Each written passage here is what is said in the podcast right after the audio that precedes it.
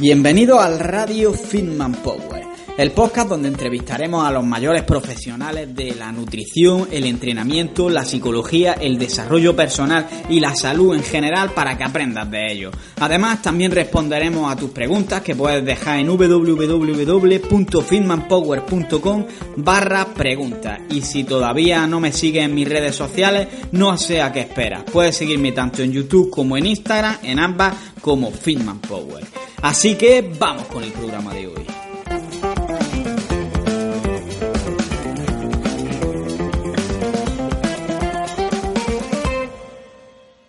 Muy buenas, hijos del hierro, y bienvenidos una vez más aquí a Radio Fitman Power. Hoy tenemos la segunda parte de la entrevista con Ana Zurita Lobato, que es conocida en las redes sociales como Thinking Violet, que lo dejaré en la descripción, y se dedica sobre todo a la nutrición desde el punto de vista de el coaching nutricional. Ya vimos cómo lo importante no es únicamente saber cuáles son los hábitos que tenemos que llevar a cabo para estar más saludables, sino tener herramientas para que sea fácil llevarlos a cabo. Y sobre todo esto habla esta entrevista. En la primera parte ya estuvimos viendo qué es el coaching nutricional, cómo podemos hacérnoslo a nosotros mismos o cómo asumir la responsabilidad de nuestra situación. Y en esta parte vamos a hablar sobre la ambivalencia, que es esa sensación de que quieres llevar a cabo un hábito o cualquier acción, pero por otra parte hay una parte de ti que te lo impide. También vamos a hablar sobre la selección de unos objetivos que resulten realmente motivantes. Vamos a ver si la báscula puede ser útil o no para seleccionar este objetivo. Y también hablaremos sobre la entrevista motivacional, que es un tipo de conversación que nos va a ayudar para que hagamos a alguien ver lo motivante que es su objetivo, digamos, y que puede ser muy útil, por ejemplo, para conseguir que tus hijos tengan unos hábitos más saludables si les cuesta llevarlos a cabo. Bueno, no voy a enrollarme mucho más porque al final es una entrevista extensa, pero muy fácil de digerir y de escuchar y que va a ser útil, como ya dije en la primera parte, para cualquier persona, le guste o no la nutrición, que quiera cambiar de hábito. Así que un saludo y vamos a disfrutar con la entrevista. Escucha cómo suena, imposible va a llegar ya, nadie me va a frenar, ahora soy yo el que se va a levantar. Eh, antes mencionabas también el concepto de la responsabilidad, de que hay que asumir responsabilidad, y es que es verdad que es muy típico, la típica persona que te dice, yo es que no puedo adelgazar, yo soy así por genética, o que te dicen que soy de hueso ancho, que no se le da bien el deporte, que para qué van a hacer deporte, que solo puede, no hace dieta porque solo puede comer lo que hace su madre y siempre está haciendo mm. patatas fritas y, carne empanada, este tipo de cosas. Entonces, quiero que me digas cuáles son las principales excusas que suele poner la gente y un poco qué podemos hacer contra ellas. Eh, yo también algo que muchas veces digo en, consulta no es que eh, nada cambia si tú no cambias nada. O sea, alguien que, se, que quiera cambiar de hábito, mejorar su alimentación, pérdida de peso, o sea, hay que ser consciente de que algo tienes que cambiar. O sea, es que nada cambia si tú no cambias nada. Si vas a seguir, ¿no? Con ese filete empanado, con esa patata frita, con esa excusa de tengo mi hueso ancho, ¿qué, qué va a pasar? O sea, si, si te vas a encontrar en la misma situación inicial con tus mismos saboteadores, nada va a cambiar. Mm, tenemos que ser mm, conscientes de, transmitir que, pues, de que nada cambia si tú realmente no vas a cambiar nada, ¿vale? Eh, también siempre explico que, mm, que cuando cambiamos, ¿vale? En esa situación de yo voy a cambiar, ¿no? Voy, por ejemplo, pues a, pues, a aumentar, a disminuir los refrescos y aumentar el agua, por ejemplo, eh, hay que valorar de que yo frente a ese hábito, ¿vale? Y ese objetivo que yo me he propuesto, ¿vale?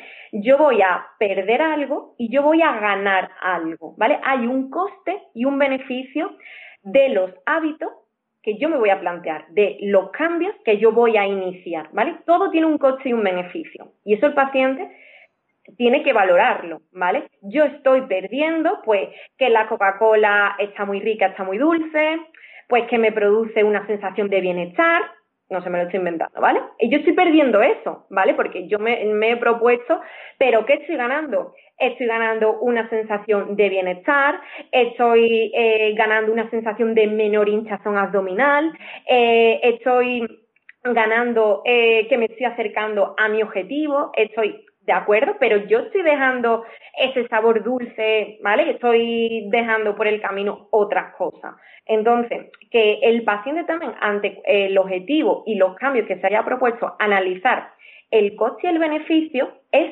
muy importante, ¿vale? Y que, por supuesto, el beneficio siempre sea mayor que el coste que está asumiendo. Eso también es algo importante, porque si yo tengo la sensación de que es que yo estoy dejando, madre mía, con lo buena que está la Coca-Cola, madre mía, es que yo no hay nada que se equipare a ese sabor, pues a lo mejor iniciar ese cambio no es ahora, ¿de acuerdo? Porque a lo mejor el coste está siendo superior al beneficio que tú ahora mismo estás siendo consciente de él. A lo mejor más adelante no, pero ahora mismo no, no te está reportando un mayor beneficio que coste. Entonces, esas preguntas hay que plantearlas, ¿vale? Y, que el paciente, eh, todo eh, en la conexión con esos beneficios del objetivo que se están planteando es muy importante. Y mm, comunicar que hay que iniciar cambios, que hay algo que cambiar. Un pequeño paso, lo que hablamos, se analizan todos los hábitos que, que corresponden a la conducta alimentaria y se van valorando y se van eh, empezando a trabajar lo que yo decido, o sea, lo que el paciente decida que le apetece, le motiva y le conecta hoy, no dentro de un mes, pero hoy le conecta y le acepta su objetivo. Hoy sí, dentro de un mes a lo mejor eh, son dos más, pero hoy es ese. ¿Vale? Y, es algo muy importante. Por lo tanto, el, el tener claro, pues, el objetivo es algo muy importante, ¿no? Lo de eh, pues me, me, ha tocado ser obeso por genética, ¿no? Que eso también es algo muy, muy típico.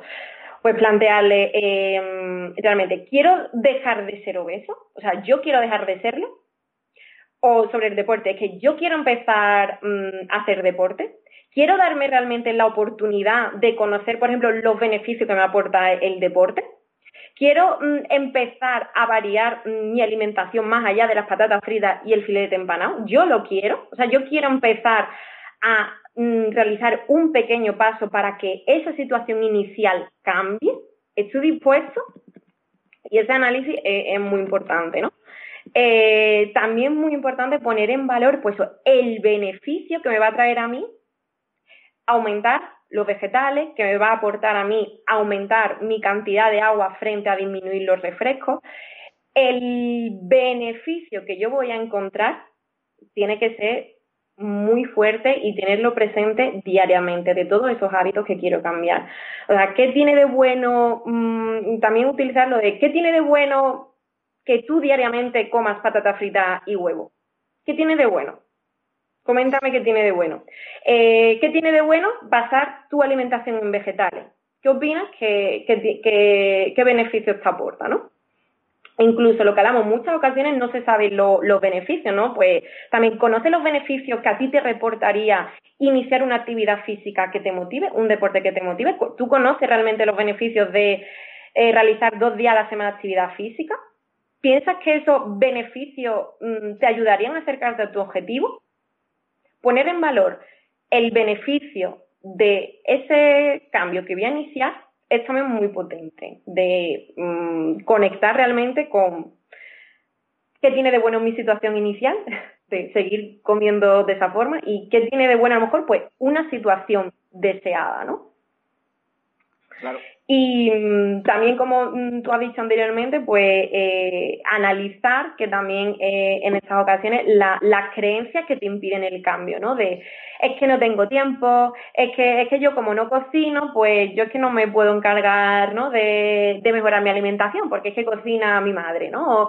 Es que yo como en el trabajo, imagínate, todos los días prepararte la comida, imagínate. O es que yo tengo mucha ansiedad y es que, o yo es que como muy rápido eh, o que yo no tengo fuerza de voluntad. Para cuando yo he detectado a raíz de mi escucha activa, pues estas razones saboteadoras que me está comunicando el, el paciente, pues a lo mejor hacer, o sea, tú registrar, hacer una lista de cinco o seis, bueno, las razones saboteadoras que tú hayas detectado, que te ha comentado, ¿no? Y invitarla a que valore del 0 al 10, pues cuánto realmente eh, para él es un obstáculo para conseguir su objetivo, ¿no? Y entonces también es una forma de que él mismo se dé cuenta si esa eh, es una razón sabotadora o también es una excusa que se está poniendo, porque muchas veces dice, es que es verdad, Ana, es que, es una excusa, o sea que me estoy poniendo total.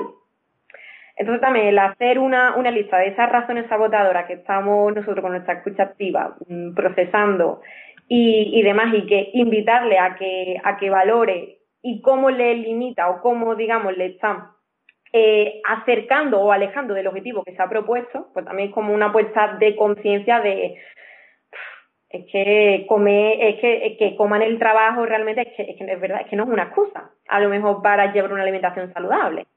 Es que el no tengo tiempo, es que mm, si dedico en verdad 20 minutos a la cocina, eh, que estoy, paso una hora mirando redes sociales, pues quizás no me tanto, ¿no? Entonces, eh, pues eso, detectar esas razones sabotadoras, devolvérsela y decirle, pues, en qué, del 1 al 10, eh, cómo le afecta para acercarse a su objetivo o alejarse, pues funciona también eh, muy bien, ¿no? Y también hay una, mm, una infografía muy chula de, de Griselda, de Norte Salud Nutrición de mensajes que decimos para no afrontar la realidad, que es una, ¿vale? Sale una muñeca y salen mucho, muchas razones sabotadoras de las que estamos hablando y lo que realmente podríamos eh, decir pues como profesionales para vencer esa excusa, ¿no? Eh, lo típico de que la vida es para disfrutarla, ¿no? Pues pues hay que disfrutar comiendo sano, ¿no? Eh, yo después de la fiesta voy a comenzar la dieta, pues es que un estilo de vida saludable no entiende de fiestas, ¿no? Hay que mantenerlo siempre, ¿no? O es que yo retengo líquido, pues que la grasa acumulada no es retención de líquido, ¿vale? Es exceso de grasa, no es que retengamos líquido. O la típica de lo compro por ello y hacer recapacitar de que si no es bueno eh, para ti, pues menos lo es para ellos, ¿no? Entonces, si quieres, te puedo pasar, si quieres, la infografía está muy eh, con muchas situaciones de, este tipo y digamos como las razones para eso, promover esa acción y hacia el cambio.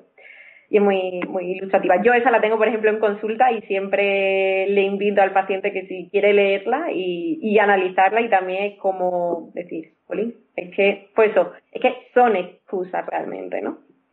La intentaré poner en el vídeo, que la puedo poner directamente. eso, por eso sí y si la gente está escuchando el podcast, pues en la página web, o si no, que vayan a esta parte del vídeo. Mm. Y me gusta eso también que has dicho de los beneficios que tiene y, digamos, el precio.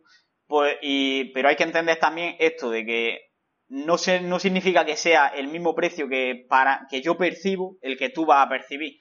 Entonces, mm. es algo que hay que tener muy en cuenta que para cada persona unas cosas pueden suponer un esfuerzo u otro. Y al final, no para todos, mejorar los hábitos es lo mismo. A lo mejor para mm. mí me supone mucho esfuerzo dejar la pizza y a ti no te gusta la pizza. Por eso digamos que en cada, como eh, a través del coaching, eso lo que se trabajan son por hábitos ¿vale? Por objetivo y por hábitos que quiere cambiar la persona, por eso es tan diferente, por eso cada paciente, lo que hablamos, tiene su propio proceso de aprendizaje, sus propias creencias, sus propias razones saboteadoras y cada uno va a decidir qué cambios va a iniciar. A lo mejor, em, si él ha decidido que quiere mm, poner conciencia en comer más lento porque ve que que le está alejando muchísimo de su objetivo de comer más sano, por ejemplo, y a lo mejor para ti, pues decir, pues, a lo mejor se bebe 10 refrescos a la semana. A lo mejor, ¿no? Un ejemplo, yo empezaría por lo que hablamos, tú nunca jamás puedes decir lo que a ti te parece para nada. Ha elegido eso, me parece perfecto. ¿Cómo vas a empezar a poner conciencia en comer de una manera más lenta? O sea, es el objetivo que tú has elegido, me parece genial, ¿Cómo, cómo vamos a, empezar a trabajarlo? Siempre cuando elegimos un hábito, lo que hablamos, si para ti eh, el paciente tiene que decir si es suficiente o no, puede elegir uno, dos, tres, ¿vale? Siempre a lo mejor un máximo de tres hábito, pues yo, más a lo mejor, pues demasiado, ¿no?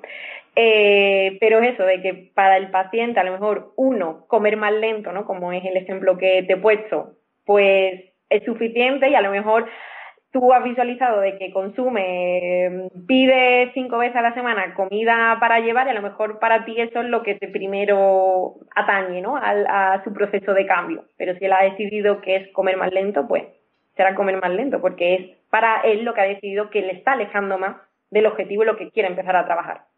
Entonces hay que, obviamente, facilitarle esos recursos y esas herramientas que él decida y, detecte tanto qué obstáculos se va a encontrar, por ejemplo, para iniciar comer más lento y cómo va a lograr empezar a comer más lento.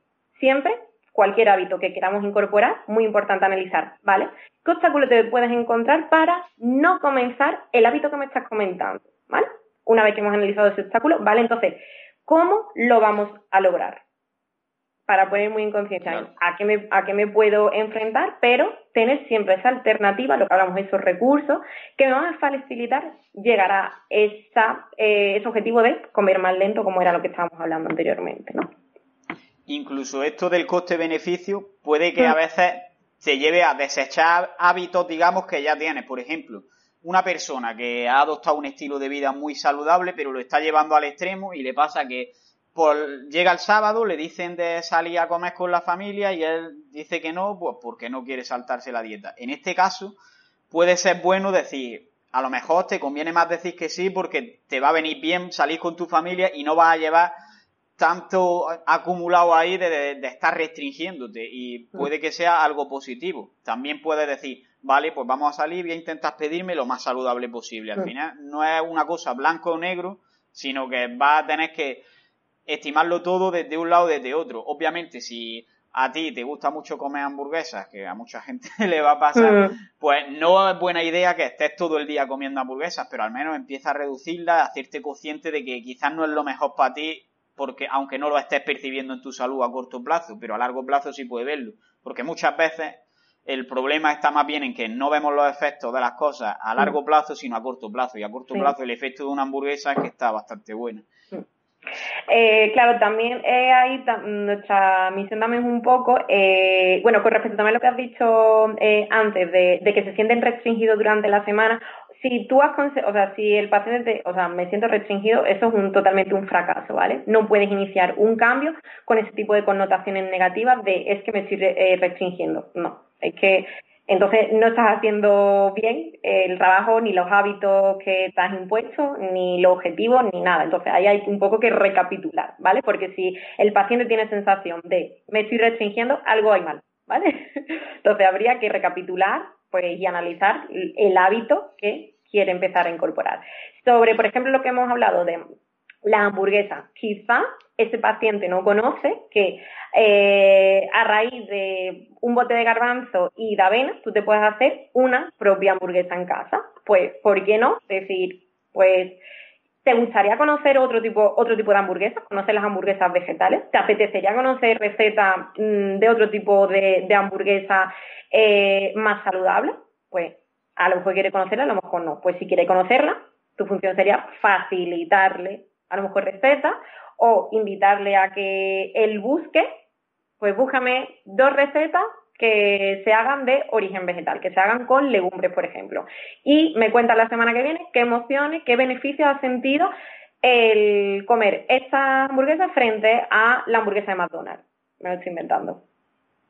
Y que él mismo, pues, si quiere iniciar ese objetivo de crear pues probar una hamburguesa vegetal, pues ya es un, es un paso y que conecte, digamos, muchas veces eso con la variedad y con otro tipo de técnicas culinarias, de recetas, que en muchos casos es lo que pasa, de que no se conoce eh, pues otro tipo de, recetas y otra forma de, de, comer, ¿no? Pues imagínate el paciente que has hecho tú del filete empanado con patata, pues imagínate qué trabajo eh, tienes ahí, ¿no? Si lo que quieres aumentar, eh, no sé, la variedad y demás, pues incluso para ese paciente crear incluso un mini recetario por grupo de alimentos. Pues ponerle mini retos de, venga, pues esta semana vamos a trabajar con el calabacín. vamos a probar una receta con calabacín que tú elijas, me buscas en esta aplicación o me buscas y vamos a iniciar probarla, ¿no?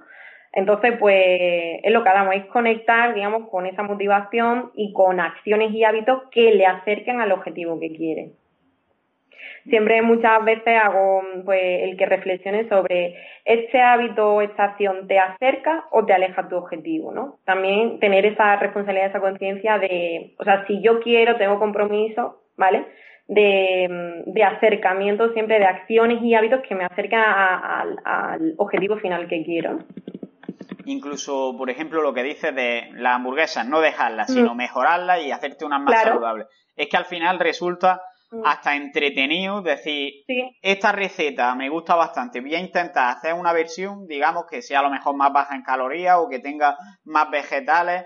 De hecho, yo me acuerdo, a mí me gustan las hamburguesas, ¿no? Pues me gustaba la típica crujiente empana y digo, esto tengo que inventarme yo alguna y y me la inventé haciéndolo con panes de estos guasa, que tampoco es lo mejor, pero bueno, eh, está mejorando ya eso. Y luego lo hacía picando yo pollo, le echaba algunas especias, hmm. lo, le, echaba huevo con eso, lo ponía alrededor y la ponía después en el horno. Y la verdad que se quedaba bastante buena. Y de hecho, incito aquí a la gente a que haga versiones así de recetas de este tipo y en mi página web tengo una parte donde tú puedes meter una receta y luego yo voy a escribirle ahí cuatro palabras y la voy a subir. Así que ya ah. sabéis.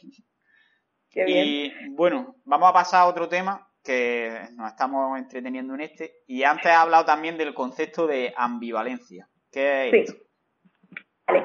La ambivalencia es eh, el querer y no querer algo al mismo tiempo. ¿Vale? Querer dos cosas que, digamos, son incompatibles. El sí, pero, ¿no? Eh, en el que, pues yo quiero mm, eh, hacer actividad física, pero es que llego todos los días súper cansado, o sea, que no voy a hacer, ¿no? quiero empezar a comer sano, pero es que ni me gusta cocinar, ni tengo tiempo para cocinar, ¿no? Es como, quiero iniciar algo, pero pues me autosaboteo y ya se pierde toda la motivación, ¿no? Pues eso, el, querer y no querer algo al mismo tiempo, ¿no? En el mundo, digamos, siempre de la nutrición o del deporte hay, la verdad, pues esos típicos ejemplos de eh, quieren y, y, no quieren algo y están en ese, en ese estado de resistencia al cambio que no se terminan de pasar a la acción, ¿no? Claro, el tengo que son coletillas, perdona Carlos, de el tengo que, el me gustaría, ¿vale? El pero, todo eso, el tengo que, siempre es como tú ahí tu escucha activa de, uff, tengo que, a ver qué me quiere decir. O me gustaría, pero, ¿vale? Me gustaría comer saludable, pero es que yo no tengo tiempo para cocinar, es que tengo que perder peso, pero es que yo el deporte, es que yo eso nada, ¿vale? Es como eh, querer y, no querer, ¿no? Y, para eso en muchas ocasiones, el, lo que te he dicho, eh, la, acción de la balanza es como muy visual, ¿no? El, eh, ¿Qué tiene de bueno, por ejemplo? Pues el que tú cambies, ¿vale? Eh, incorporando nuevas recetas y técnicas culinarias, ¿no? Si quieres, seguimos con el ejemplo de lo de las hamburguesas vegetales, ¿no? Pues a lo mejor la persona que ya ha iniciado, ¿no? Le hemos dicho que haga una hamburguesa con garbanzo, ¿vale? Que al día siguiente me la traiga y me diga cómo se ha sentido, ¿vale? Pues a lo mejor pues me dice, pues Ana, mm, sentí un sentimiento, de, un sentimiento de bienestar, de sentirme útil, pues de sentirme de superación, de logro, de autocuidado a mí mismo y ¿vale? Y te eh, verbaliza, ¿vale? Lo puede escribir, ¿qué tiene de bueno? Pues incorporar nuevas recetas, todos esos aspectos positivos, ¿no? Pues también puedes invitar a, ¿vale? ¿Y qué tiene de bueno no hacer este tipo de recetas? ¿No? Luego te puede decir, pues que estoy más tiempo en redes sociales, ¿no? Por ejemplo, ¿no? Y no lo dedico, me dedico a comprar la hamburguesa de que voy para casa, porque estoy más tiempo en el sofá, ¿no? Realmente. Y invitarle a eso, ¿qué tiene de bueno cambiar? ¿Vale? ¿Qué tiene de bueno no cambiar? ¿Vale? Eh, ¿Qué tiene de malo cambiar? Porque eso también es muy potente decir, vale, ¿y qué tiene de malo cambiar? ¿Qué tiene de malo incorporar nuevas recetas y técnicas culinarias? Y obviamente, pues te va a decir, nada, ¿no? Porque es que realmente todo es positivo, ¿no? Realmente sí. Y la el siguiente parte de la balanza sería, pues, ¿qué tiene de malo eh, no cambiar, ¿no? ¿Qué tiene de malo? Pues no realizar estas recetas y estas técnicas culinarias, ¿no? Y ya al estar en contacto con el beneficio, pues muchas veces dice, pues, pues a lo mejor fracaso, pues mal conmigo mismo, porque realmente quiero esos sentimientos de bienestar, de utilidad, de autocuidado, de sentirme de superación y de logro, y yo quiero esos sentimientos. Yo no quiero los sentimientos de fracaso, de derrota, de estar mal, mal conmigo mismo. ¿vale? Voy a buscar esos sentimientos de bienestar. Pues el tema de la balanza frente a estas ambivalencias funciona muy bien porque él de forma en un cuadrado con, con, un cuadrado ve realmente los beneficios que le va a traer el cambio. Y si realmente él lo ha iniciado, ¿vale? Y realmente ha sentido esos beneficios, pues si realmente quiere cambiar y los beneficios, eh, lo que hablamos, los beneficios son más que el coste, ¿vale? Muy importante, pues dirá, no, quiero seguir en esta línea, quiero eh, sentirme cerca de este tipo de sentimientos porque eh, es positivo para mí, me está acercando a mi objetivo. Entonces la balanza en ese sentido para esas ambivalencias eh, funciona muy bien, porque es que lo veo muy rápido y, da, digamos, como ese plus de motivación de decir, quiero seguir, ahora en vez de una voy a probar otra receta, ¿no? Por ejemplo. Entonces, digamos que es como que creemos normalmente que tenemos un cerebro, pero es como si tuviéramos dos, ¿no? Una mente consciente que al final es lo que pensamos, lo que eh, hacemos, porque, por ejemplo, cuando hace un cálculo de matemáticas está utilizando esa, pero la mayoría del tiempo, sin darnos cuenta, estamos utilizando la otra parte, que sería la parte inconsciente, que es toda la información que procesamos sin ni siquiera darnos cuenta. Y esto te puede llevar a que una no esté de acuerdo con la otra. Por ejemplo, yo he llegado aquí a la consulta de Ana y Ana me ha dicho que es muy bueno comer verduras, que es muy bueno ir al gimnasio, por ejemplo, que este es un ejemplo muy típico. Y a lo mejor yo digo, vale, de forma consciente sé que es muy bueno ir al gimnasio y quiero ir al gimnasio, pero mi mente subconsciente me dice que eso es de personas superficiales porque tengo este prejuicio, me dice que los que van al gimnasio normalmente son bastante tontos y al final por una parte quieres y por la otra parte no quieres porque llevas ya teniendo esa creencia toda la vida. Entonces es como que se forma ahí una... De hecho, esta es la razón también por la que muchas veces a lo mejor llegas, te comes una, una bolsa de patatas fritas entera y dices, bueno, por un día no pasa nada. O intentas darte cualquier razón en plan, es que todos estaban comiendo. Y en realidad lo que estás haciendo es justificar de forma consciente lo que has hecho de forma inconsciente para que no entre, digamos, esta disputa entre tus dos cerebros, vamos a llamarle, en juego, ¿no? Claro, eso también, pues, los beneficios que te está reportando también esa acción de eh, si te está acercando o no te está acercando al objetivo que nos hemos marcado. Eh, y claro, es como tener siempre lo que digo muy, muy presente, o sea, tu objetivo y tu para qué, ¿no? Eh, a raíz de lo que has dicho también de lo de las actividades que pasan, ¿no? De lo de hacer deporte, pero pues no me gusta y demás, también eh, es importante poner conciencia de, de, decir, vale, pues eso, quiero comer saludable, pero es que no me gusta cocinar, ¿no? Por ejemplo, que eso ocurre mucho. ¿Qué otra cosa? Aparte de lo de mm, de la rueda, de, la balanza, perdona, si la, persona ha iniciado algún tipo de receta, ¿no? Y se ha sentido bien, ¿no? Y a través de la balanza lo puede ver. Eh, también lo que podemos ayudar para iniciar esa actividad o ese nuevo hábito, ¿vale? Para motivarlo, es que lo enlace con eh, una actividad que para ella le reporta un gran beneficio y un gran bienestar. Mm, por ejemplo, ¿qué es lo que te gusta hacer a ti en el día a día? Pues no sé, escuchar música, ¿no? Que hay muchas de estas, pues escuchar música. Pues quizás enlazar una actividad que te gusta muy mucho con un hábito nuevo que quieres incorporar y que, pues, estás ahí en esa ambivalencia, puedes decir. Y el, hecho de juntar, eh, pues voy a cocinar mientras escucho música. ¿Por qué no probar eso? Algo que a ti te gusta, a lo mejor muchas veces vamos con prisa eh, y ni siquiera nos paramos a escuchar música. Pues quizá enlazar y buscar una acción o una actividad que nos gusta muy mucho con un hábito que a lo mejor quiero empezar a incorporar, ¿vale? Pero eso, estoy a lo mejor en esa etapa de ambivalencia. Pues iniciarlo a lo mejor de esa forma con una actividad que a mí me guste mucho, como es, pues mira, voy a empezar a cocinar la hamburguesa vegetal escuchando música y, para mí va a ser mi ritual. Yo, por ejemplo, un, paciente que también tuve, eh, me, me, comentó que gracias a, a, eso, a que él quería iniciarse, ¿vale? Veía la importancia de cocinar con la alimentación saludable, veía que a raíz de también cocinar se había dado cuenta de que eh, había más comunicación con su mujer. ¿Vale? Porque eh, ellos pues se ponían a, cocinar y decir, dice, que en verdad, para mí la cocina se ha convertido en un momento de unión y de conversación con mi mujer. Dice, hasta de eso me he dado cuenta, porque a lo mejor estamos todo el día trabajando tal, ella a lo mejor cocinaba, ¿sabéis? Yo mientras pues estaba haciendo cosas y ahora que yo me he comprometido y quiero y veo ese beneficio de dedicarle tiempo a la cocina y mm, llegar a mi objetivo, pues me he dado cuenta que incluso ha mejorado mi relación eh, con mi pareja. ¿Vale? totalmente.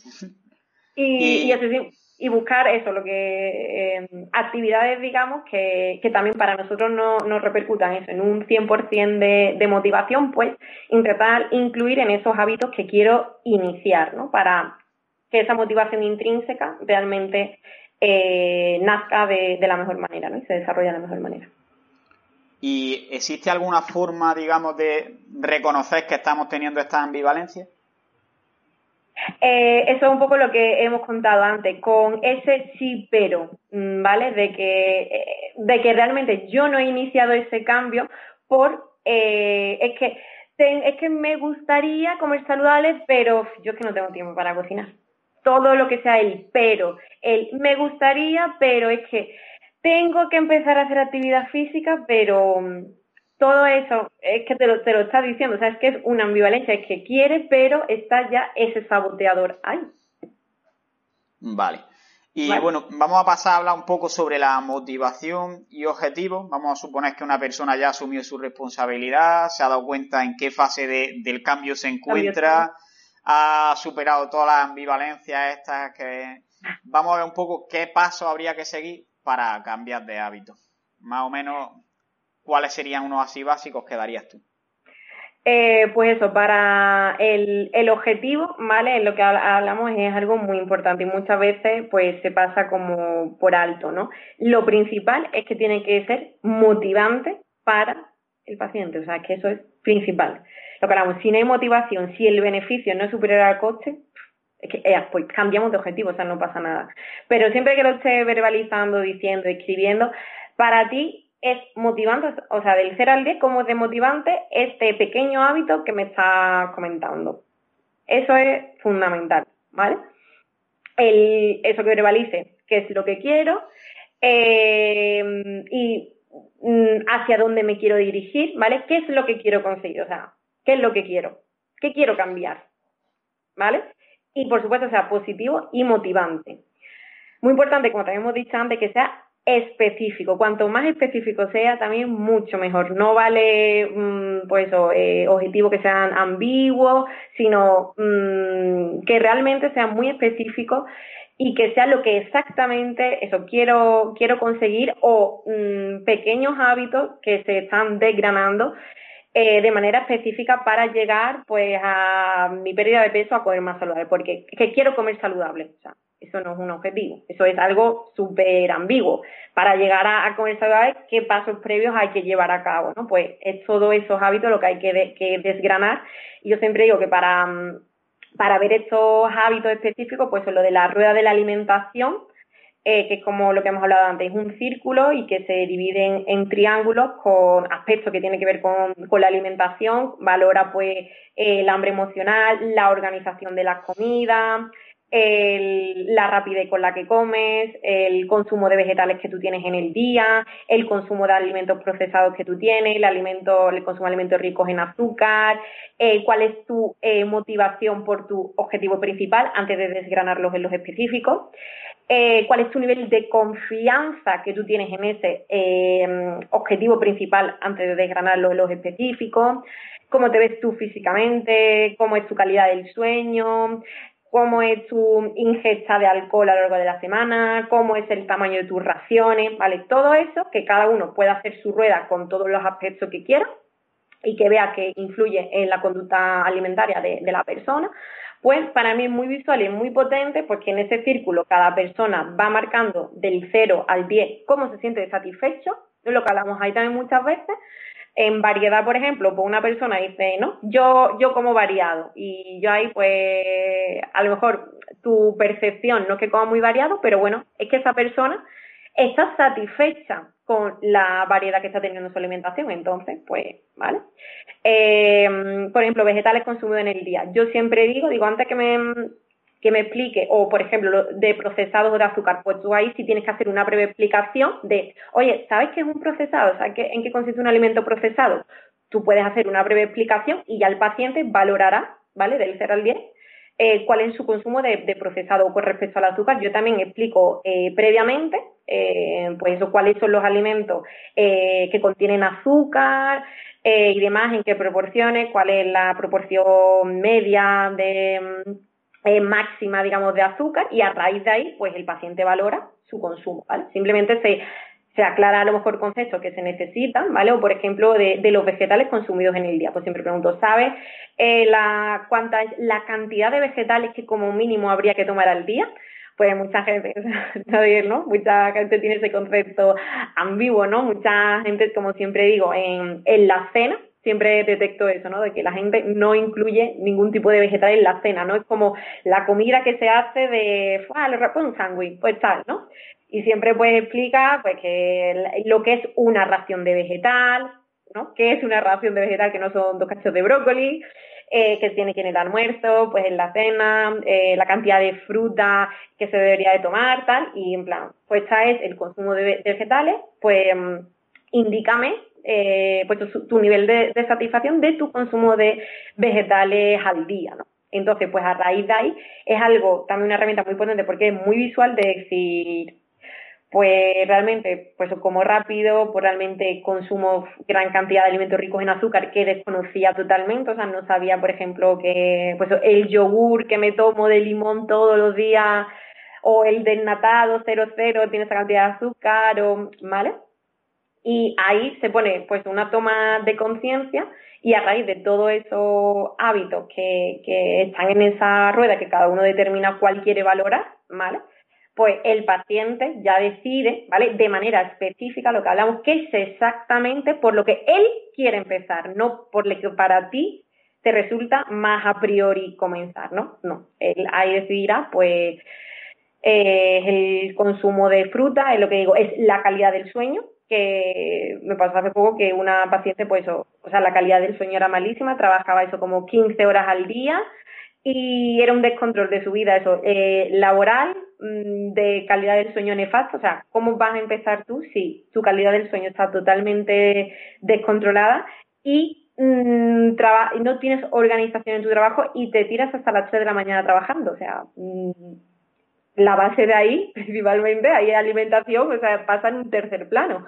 Lo primero es tu organización de tu trabajo y mejorar esa calidad del sueño. Antes de empezar, por ejemplo, a trabajar con el otro, porque ella misma, o sea, ella detectó de que era obviamente imposible eh, con esa calidad del sueño nefasta y con esa organización en su trabajo mm, que valoró en un 1 y que no le dejaba crecer en las otras áreas, ¿no? Entonces, es una herramienta, digamos, eh, la rueda de la alimentación, como te comento, si quieres también, luego te la puedo subir o lo que sea para que la vean, eh, generar ese eh, objetivo de manera específica, ¿no? desgranarlo, como hablamos, en hábitos a mejorar, ¿no? También, pues, el, que sea medible, también muy importante, de, que sea también el paciente sepa pues, cómo sabrá que ha llegado a, su objetivo, qué punto de referencia eh, va a tener, ¿no? Eso también es muy importante porque también dejarlo así ambiguo, no. Eh, ¿Cómo lo vas a medir? ¿Cómo te vas a dar cuenta ¿no? de que eh, has llegado pues al consumo de fruta adecuado? Vale, pues cuando llegue a, a incluir a lo largo ya de un día tres frutas al día, pues para mí ese mini hábito, el hábito específico, ya lo habré logrado. Pues perfecto, pues cuando llegue, ¿vale? Entonces, el que sea medible, el hábito que tú estás haciendo, es muy importante de la manera, ¿vale? Que sea, pero el, controlarlo, ¿no? el fijar también unos, unos plazos, ¿vale? Importante también de, pues, de aquí a un mes mi propósito es, ¿vale? Mejorar esto, reducir esto, ¿vale? En un plazo de X, pues también genera lo que hago como esa motivación de decir, vale, mi compromiso es que eh, de aquí a un mes he elegido estos dos hábitos que voy a mejorarlos de esta manera, aunque me encuentre otros obstáculos, voy a llevar a cabo estas acciones. Pues muy bien, ¿no? Eh, también que analice esos los recursos de, los que dispone para conseguir ese, ese hábito, de pues dónde voy a encontrar lo que me falte, si necesito pues una aplicación de receta, pues te tendrás que descargar una aplicación de recetas si quieres aumentar tu variedad, ¿vale? O un, un planning del eh, semanal o necesitará, ¿vale? Ahí pues cada uno igual necesita, o para él necesita un post y ponérselo en la mesa para poner conciencia, voy a empezar a comer y voy a comer de manera despacio, quizás mm, su mm, estrategia para comer consciente es ponerse un post en la mesa, pues también es el recurso que, que, quiera esa persona. Y eh, también siempre digo, después de marcar los lo objetivos, como digo, ¿cuál es el compromiso contigo mismo de todo de cada hábito? Mm, ¿Cuál es tu compromiso del 0 al 10? Eso es también fundamental después de marcar ese objetivo eh, específico en este plazo, con estos recursos, ¿vale? Con estos obstáculos que lo voy a resolver de esta manera. Después de todo, o sea, ¿cuál es mi compromiso conmigo mismo? Muy importante. Vale, entonces al final se resumirían sobre todo, digamos, en que sea algo que te motive y sea positivo, es decir, algo que quieras de verdad, que tenga más beneficio, lo que hablábamos antes, y luego que sea sobre todo tangible y medible y le puedas poner a lo mm. mejor una fecha, porque es que mucha gente se pone a lo mejor el objetivo de quiero sentirme mejor, quiero perder peso. ¿Qué objetivo es este? No sabes cuándo has llegado, que es, muy, subjetivo. Mm, Tiene que ser más específico. Y otra cosa que yo añadiría también es que el objetivo dependa lo máximo posible de ti. Es decir, eh, lo siguiente que te iba a preguntar era si consideras que la báscula es, un, es algo mm. adecuado para marcarse objetivos, pero al final para cambiar de hábitos, que cambies de hábitos, puede que una semana te haga adelgazar, pero puede que, otra no, porque el hábito que estás cambiando es mm, enfocado a la salud y no tanto a reducir calorías, que al final mm. es lo que necesitas para perder peso. Entonces, considero que te vas a frustrar menos si los objetivos que te pones dependen de ti. Por ejemplo, lo que dices de llegar a consumir dos frutas diarias. Mm. Lo vas a estar viendo y sabes que lo has conseguido, pero eh, lo de la báscula, a lo mejor tú estás haciendo lo que tienes que hacer y puede que a lo mejor porque has retenido más líquido, porque mm. por otro hábito estás más estresado, a lo mejor no has dormido igual, no estás mm. bajando de peso, que no significa que no estás cumpliendo con los hábitos y con lo que tienes que hacer. Sí, y ahí también me gusta mm, también pues decir, eh, explicar de, pues pregunto si sabe el número de la báscula que representa, siempre lo pregunto y muchas, pues sí, pues el peso, la grasa, ¿no? Muchas veces, y tú explicas, pues no, el peso consiste en tal, ¿vale? Puede variar por eh, la hidratación, puede variar por la medicación que esté tomando, pues puede variar por el ejercicio físico, por tu ciclo menstrual, por el nivel de estrés, ¿vale? Si yo siempre doy la oportunidad de explicar qué significa el número de la báscula y cómo funciona y cómo puede fluctuar. Yo obviamente no utilizo báscula, como tú bien dices, yo también siento que es un factor estresor y para mí es que no me dice nada el número de la báscula, a mí me lo dice pues mi calendario de logros que con lo que está es el plan de acción del paciente, eso es su plan de, logros, si ha, realizado las acciones que él se ha comprometido o no, pues para mí es mucho más valioso,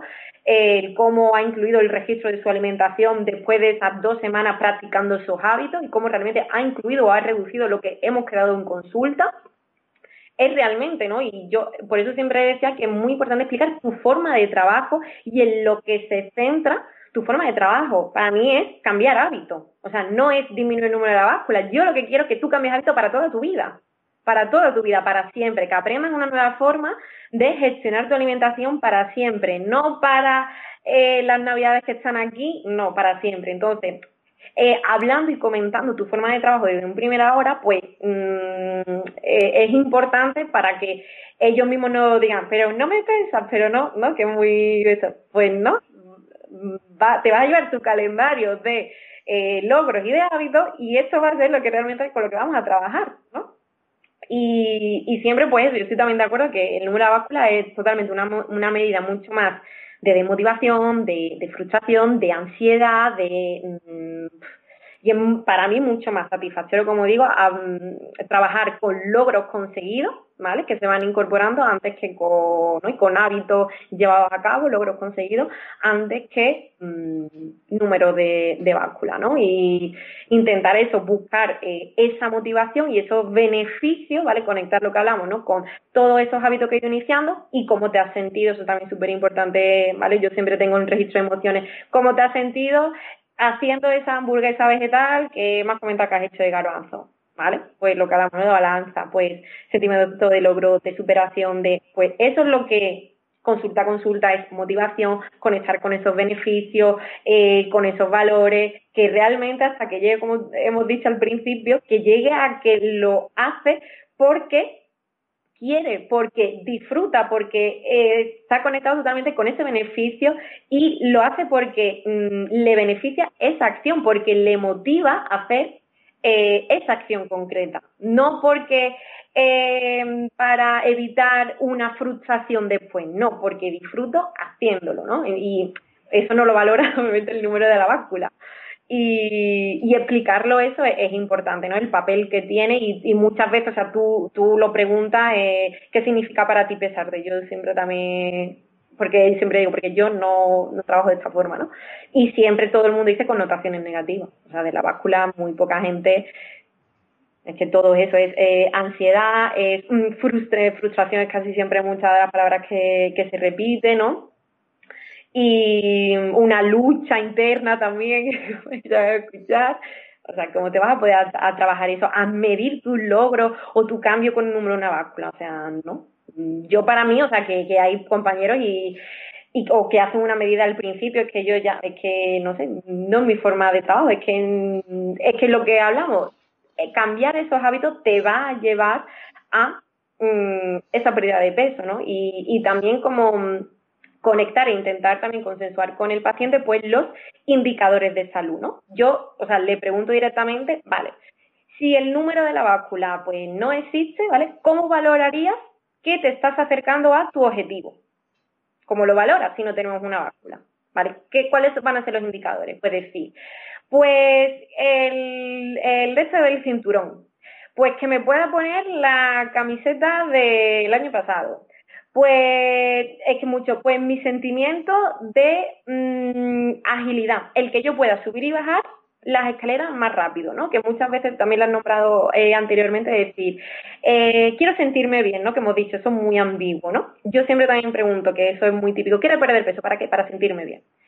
A continuación, a, que también preguntas, eh, ¿qué significa para ti sentirte bien? ¿Qué significa para ti ese sentimiento de bienestar?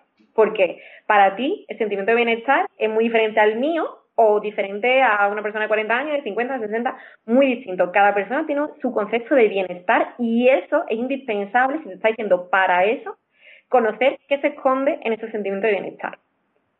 Entonces, trabajar, o sea, preguntarle directamente si no existiera la báscula, cómo vamos a valorar que va evolucionando eh, correctamente, ¿no? Obviamente, pues con los hábitos que nos hemos propuesto y si tú quieres añadir, pues otro indicador, aparte de esto, lo que hablamos, pues el sentirme con más energía, pues el no estar a las 8 de la tarde ya mm, cansada, pues puede ser, eh, ese es un indicador. O, mm, pero es, es que lo que hablamos, que muchas veces decir, es que el paciente es quien te va a dar la respuesta, porque es que es su indicador, porque es su vida y es su ritmo de vida y los cambios los ha propuesto él, es que es él el que te va a, a decirlo, ¿no? Claro. Y bueno, aparte de esto, ha hablado también de que el objetivo tiene que ser motivante. Hmm. Y quiero que nos diga un poco cómo influye la motivación, cómo tiene que ser esta em, motivación y sobre todo si es tan importante la motivación o se requiere también disciplina. Pues em, sobre la motivación hemos dicho que la motivación es, mm, o sea, viene a decir, es el movimiento hacia el cambio, ¿vale? Lo que significa la palabra motivación. Por lo tanto, mm, es que es el movimiento hacia el cambio, es lo que te va a empujar a realizar esa acción, ¿no?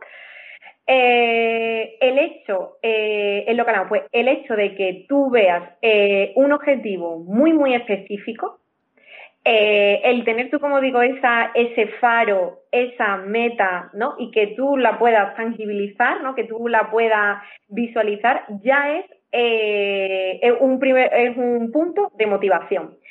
Eh, se dice que el hecho de, no tener un propósito en consulta claro, ¿vale? El no tener un objetivo claro, bien definido, es totalmente desmotivación. El, yo estar trabajando, haciendo, pero bueno, es que yo realmente, pero que yo realmente a dónde quiero ir, a dónde quiero ir eh, quitándome los refrescos, no sé, ¿no? Por ejemplo. Entonces, el, que por eso el trazar el objetivo es más importante de lo que queramos y que mm, lleguemos incluso a tangibilizarlo, como hemos dicho. Eh, yo incluso en muchas ocasiones invito a que el objetivo que se haya propuesto o los mini objetivos que se haya puesto específicos a trabajar, eh, realmente lo tangibilice, ¿vale? ¿Eso qué quiere decir? Pues que un objeto o sea, una foto, una frase o mm, lo que él elija represente lo que va a trabajar esa semana. O sea, lo, represente y, eh, y lo ponga donde él quiera, pero que lo vea diariamente que puede ser, mmm, ya sabes, que es lo que hablamos, que puede ser ponerte detrás del móvil, pues una foto, ponerte una frase. Pues hasta aquí el eh, episodio de hoy. Espero que os haya gustado y os haya sido de utilidad. Y si es así, no dudéis en eh, compartirlo en las redes sociales, en darle al corazoncito y si queréis cualquier cosa, en dejarme un comentario porque me encanta leer y responder vuestros comentarios. Así que no me enrollo más y un saludo y a seguir creciendo. Para esto, para mi meta, para mi lo que no tengo que perder de, vista, ¿no? Y eso también pues, pues ayuda, ¿no? Y como hablamos, pues hay dos tipos de, motivaciones, ¿no? Lo que es la motivación extrínseca, que ya hemos hablado un, poquito antes que ella, que es aquella en la que la recompensa la obtenemos desde fuera, ¿no? Pues para evitar un castigo o para evitar un sentimiento de culpabilidad, ¿no? Lo que hemos hablado anteriormente de estoy comiendo más verdura pues porque mi nutricionista me lo ha dicho, ¿no? Me lo ha dicho y yo lo estoy comiendo. Eh, ¿Eso qué quiere decir? Pues que lo que busca es la aprobación del profesional, pero realmente no disfruta realizando esa acción. ¿Vale? Lo realiza por una obligación, ¿no? O, por ejemplo, voy a elegir el, chocolate del 90% en lugar del chocolate con leche para no sentirme culpable. Lo voy a elegir para no sentirme culpable. Está, está realizando la acción, ¿no? Hay una motivación, ¿no? O sea, la está realizando, pero lo que ahí se encara detrás es evitar una culpabilidad posterior, ¿vale? No es eh, escojo esto porque es lo que quiero y lo estoy disfrutando por mí.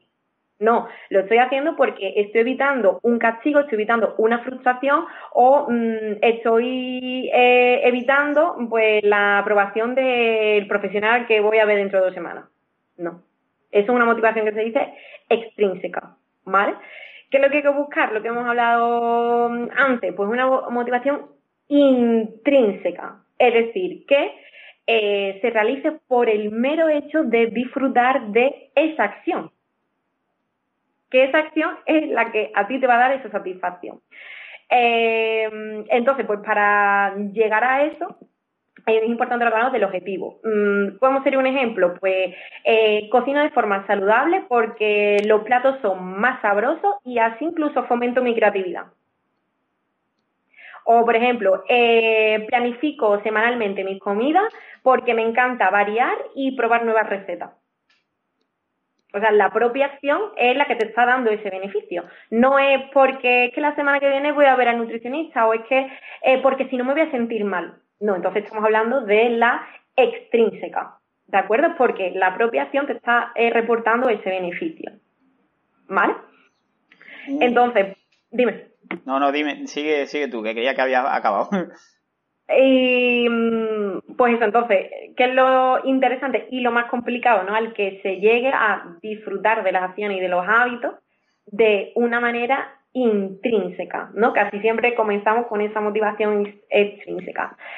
Eh, entonces, pues por, por un lado, para, para, llegar a esa motivación eh, es marcar muy bien lo que hablamos, el objetivo específico y el para qué lo estoy haciendo. Es que lo que hablamos es que ese para qué va a englobar lo que enmascara es esa motivación real que a ti te está llevando.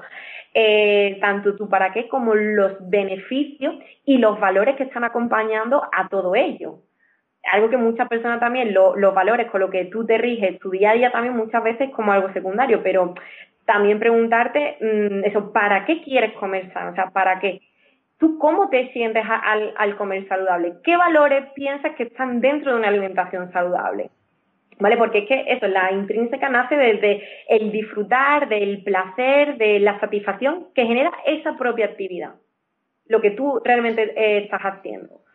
Eh, también, ¿qué es lo que te hace generar esa motivación intrínseca? No solamente eh, que con los recursos que hemos facilitado, pues los tengo y ya está, no, sino aplico los recursos, ¿vale? Y eso, y conecto con esos beneficios, ¿no? Que hemos hablado hablando antes de la balanza. No solo tengo estos recursos, sino que lo aplico y lo aplico y lo aplico porque estoy recibiendo estos beneficios conectar con esa aplicación de recursos, ¿vale? Lo que hablamos, que me lleva a esa conexión de, beneficios, ¿no?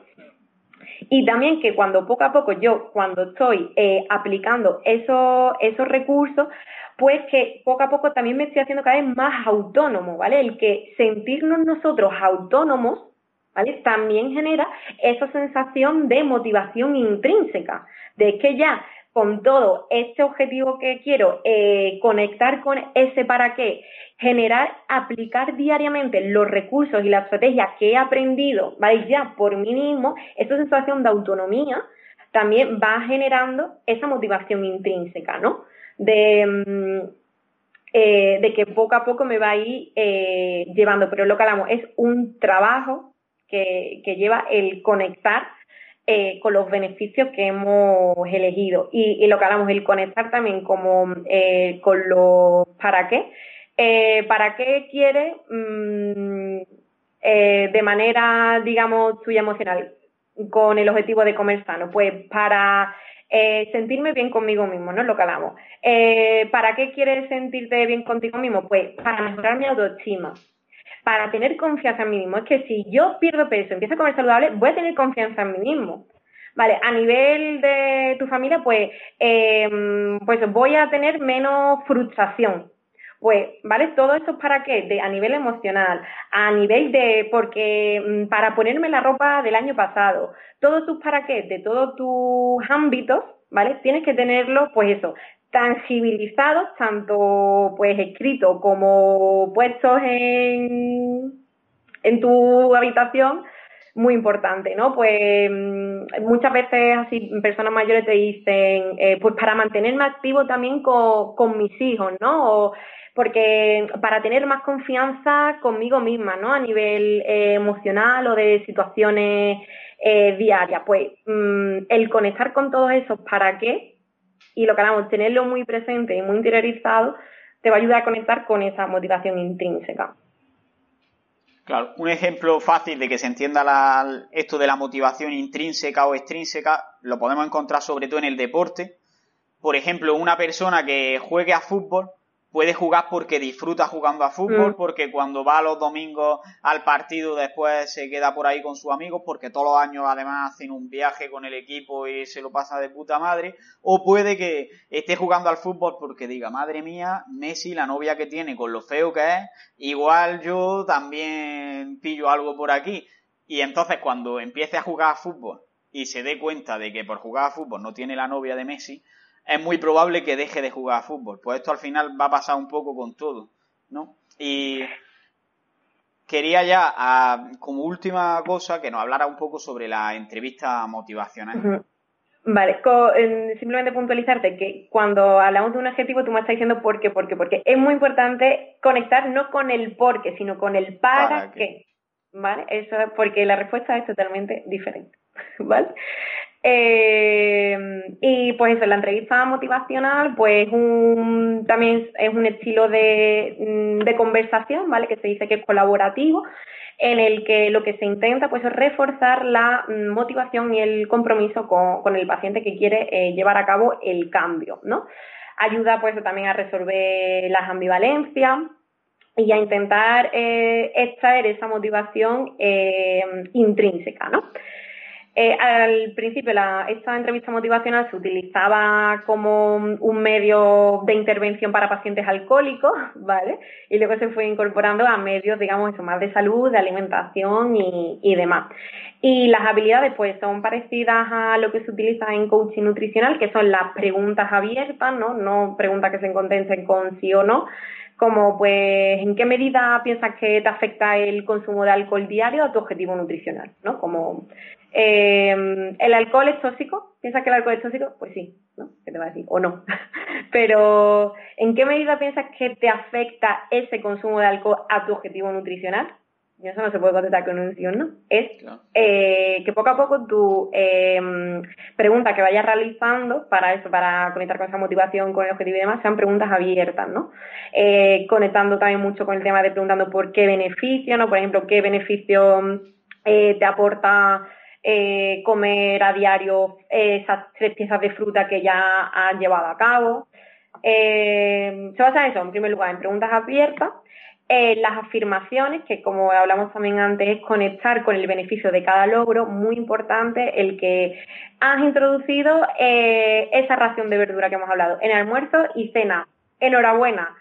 Muy bien, mm, vamos a apuntar aquí el logro y eh, quiero que me digas cómo te has sentido con este nuevo hábito, con este nuevo logro, ¿no? Las afirmaciones, estar con esa escucha activa y ese logro que en muchas ocasiones ni el paciente se da cuenta de rápidamente eh, afirmarlo y em, eh, eh, reflejárselo a él, ¿vale? Devolvérselo de manera que eh, reciba pues esa felicitación, ¿no?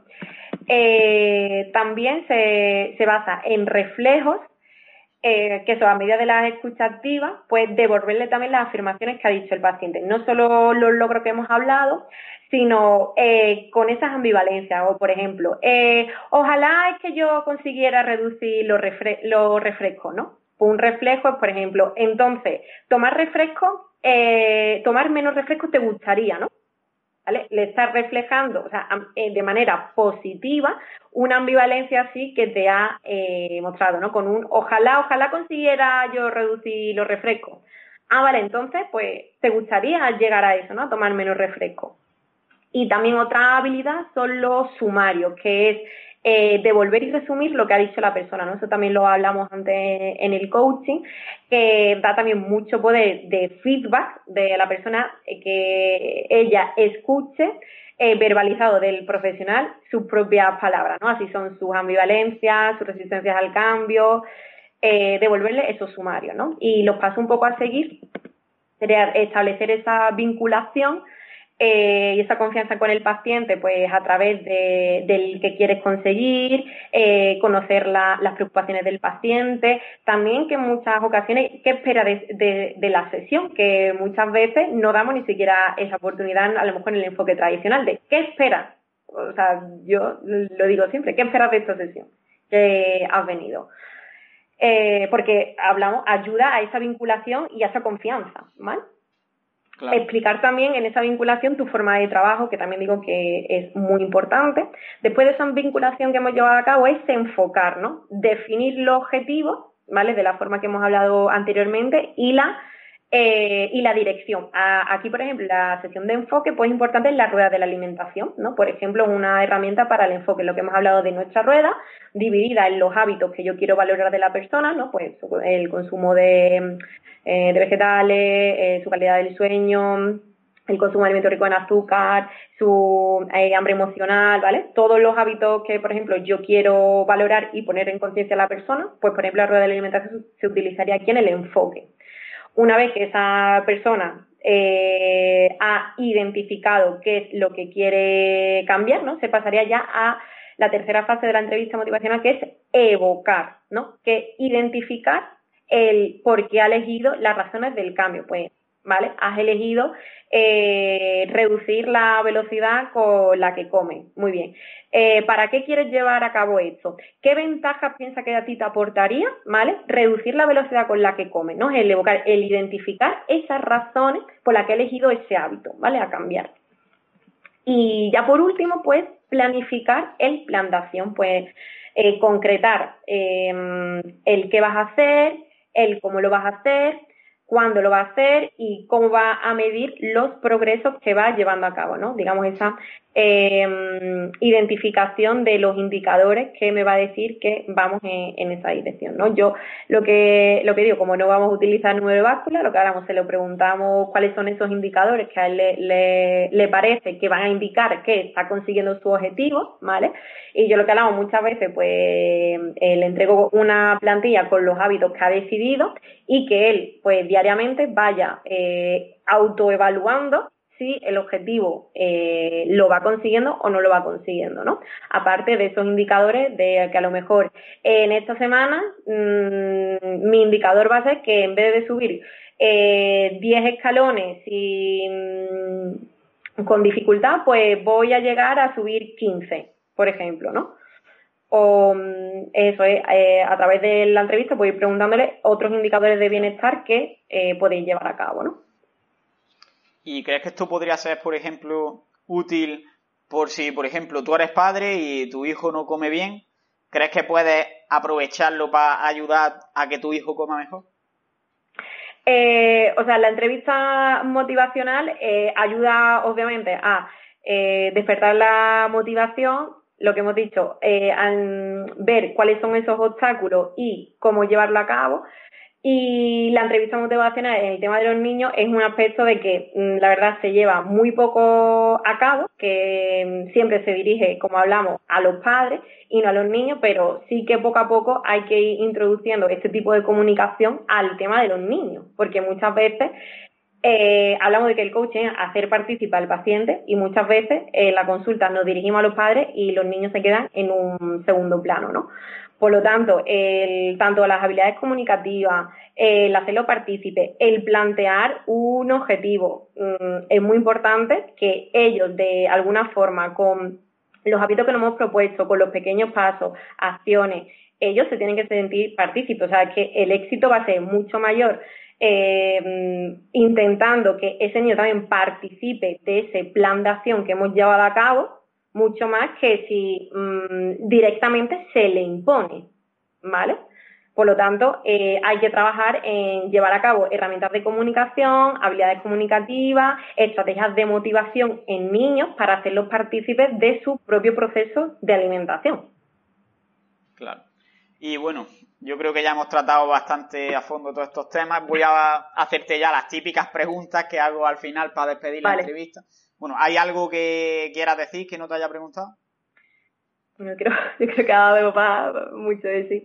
Eh, nada, simplemente eso, como que cada persona, digamos, se tiene que sentir, ¿no? Cada profesional, pues a gusto con su forma de trabajo, eh, motivado sobre todo, y que, mm, y que si al fin y al cabo siempre actuamos de la misma forma, ¿no? Con el mismo patrón, llega un paciente por la puerta y hago de la misma forma, la misma forma, la misma forma, pienso que nuestra motivación se va a ver afectada, ¿no? Y que se va a ver resentida con respecto al paciente, ¿no? Por lo tanto, pues animo a que eh, cada uno reflexione sobre si se siente o no motivado con su forma de trabajo, o sea, sea la que sea, eso por supuesto, porque va a repercutir en, los pacientes que tenemos delante, ¿no? Y que esa ilusión y esa motivación en el, trabajo, pues no se puede perder, ¿no?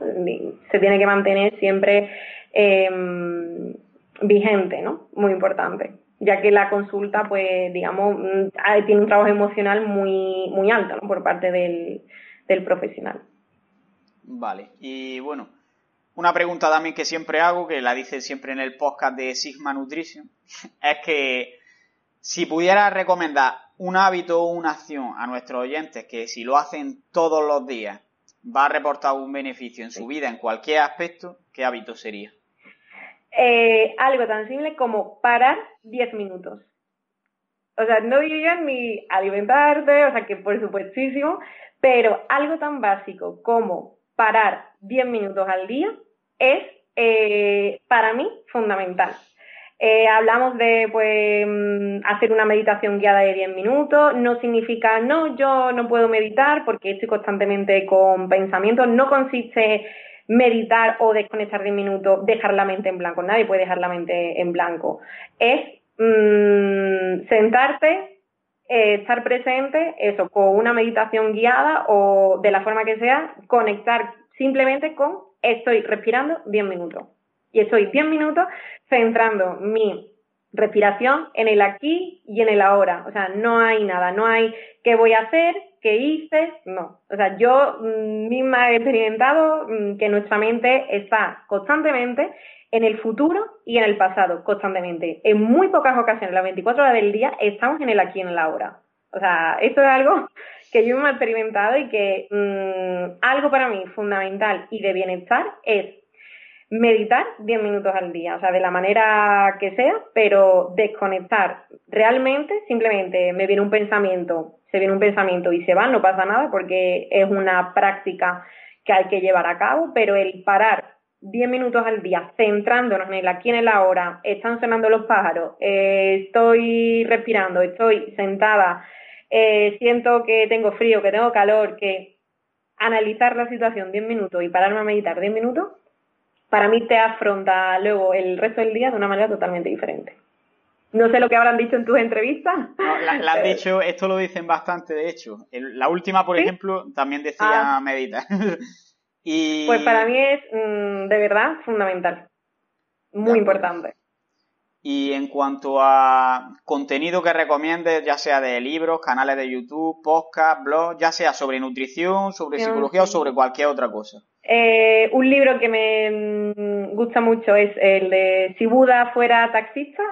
es un libro de verdad muy curioso porque eh, situaciones que tenemos todo el mundo del día a día eh, te da una visión como si Buda te contestara a situaciones que todo el mundo tiene hoy en día y te da como mucha capacidad de reflexión de decir, madre mía, las preocupaciones que tenemos hoy en día y lo fácil que es y todo lo que nos preocupamos, ¿no? Eh, si fuera taxista me gusta mucho, eh, Donde tus sueños te lleven también me gusta de Javier Diondo, o el de coaching nutricional, haz que tu dieta funcione, ¿vale? Que esto también, eso todo, si alguien quiere saber más de coaching y demás, este libro muy, muy útil, otro libro también muy útil de coaching nutricional para niños, ¿vale? También el nuevo libro también de Griselda de alimentación saludable para niños geniales o el poder de la ciencia de la motivación. También el poder y la ciencia de la motivación es súper interesante. Y podcast, pues Aitor Sánchez, eh, también, Cristina Andrade, también psicóloga excelente que mm, tiene podcast y vídeo de YouTube súper interesante. Eh, o La Gloria Vegana, o Ana Sirven, Gabriela también eh, Uriarte Gu Nutrición, Tania San también habitualmente, se voy a decir mucho. Eh, también Borja Seca, también es un, también me gusta mucho de YouTube. Y te voy a decir mucho más, pero... Buenas recomendaciones y además diferentes a las que suelen dar aquí normalmente. lo sé, me imagino que por eso digo para no No, no, está bien, porque así es gente que ya no se ha dicho aquí y, vamos pudiendo amplificar. Y bueno, ya por último, preguntas más personales, que la primera sería, ¿cuáles son tus objetivos, mm. tus proyectos, etcétera, a corto, medio y largo plazo? Pues sí, a muy, muy, muy cortísimo plazo es sacar mi web, algo que, bueno, es lo más corto plazo y la verdad que tengo muchísimas ganas de, sacarla. Eh, también, pues bueno, la segunda edición también del curso de educación alimentaria con el que coordino con Norte Salud Nutrición, que también a final de noviembre va a salir también ya la, segunda edición.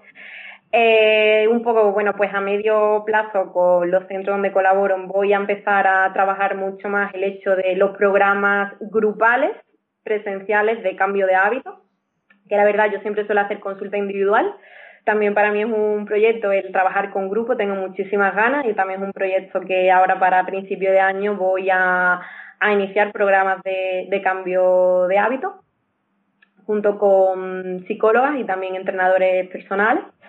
Y bueno, pues a largo plazo, un poco lo que me gustaría que es a largo plazo, pues yo crear también mis propios cursos, tanto pues para profesionales como para población general, pues de temas que tienen que ver obviamente con la, con la alimentación y demás eh, a, más largo plazo, ¿no? junto con compañeras y demás, pero sí crear mi, mi propio curso online. Bueno, y aunque abajo voy a dejar los enlaces a, a tu página web, a todos los libros, etcétera, dime más o menos dónde puede seguirte la gente, dónde puede encontrarte para a lo mejor ir a tu consulta, etcétera.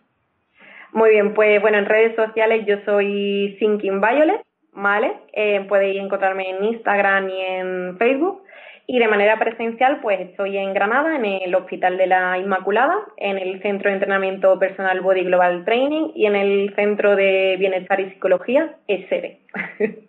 Pues ya sabéis dónde tenéis que ir y bueno, ya vamos a ir despidiendo la entrevista. Darte otra vez las gracias porque al final se ha hecho más larga de, lo que esperaba. Hemos, entrado muchísimo en todos los temas.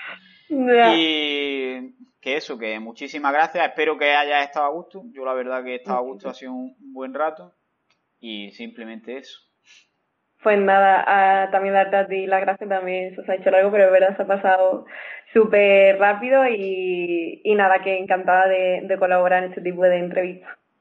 Pues muchas gracias y espero que sigamos viendo.